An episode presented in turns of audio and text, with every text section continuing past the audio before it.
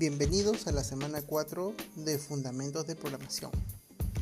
En esta semana toca tu evaluación y va a ser sobre todos los temas que hemos estado viendo desde la semana número 1.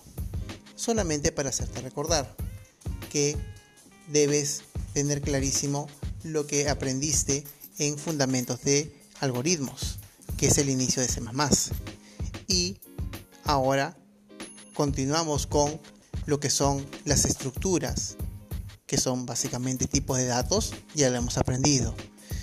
Después el uso de punteros y las referencias, con lo cual vamos a poder acceder a la memoria dinámica y utilizar más eficientemente la memoria.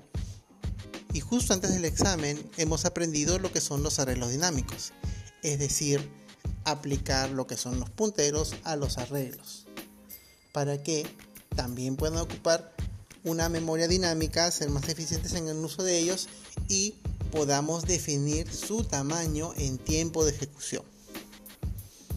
Ahora, entre los tips que quisiera mencionarte antes de tu evaluación sería que en el caso particular de los arreglos, si tú tienes que crear un arreglo de dos dimensiones, tú no lo vas a poder crear de una sola instrucción.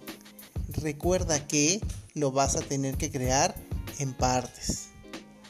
Primero tendrías que crear una, una variable que sea tipo puntero de arreglos y internamente a cada uno de los elementos de esta vas a tener que asignarle una matriz, un arreglo de una dimensión. Yo sugiero que lo practiques antes de la evaluación porque en ese momento es probable que te olvides.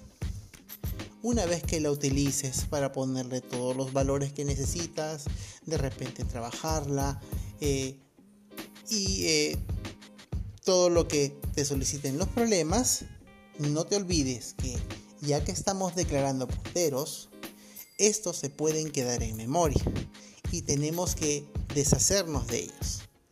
Aquí es donde viene el otro comando que es el delete. Si nosotros queremos borrar punteros simples de variables eh, puntero simple, utilizamos el delete con el nombre de la variable. Pero si estas variables fueran tipo arreglo, tenemos que hacer un delete con unos corchetes para indicar que va a eliminar todo esa arreglo. Suerte en tu examen.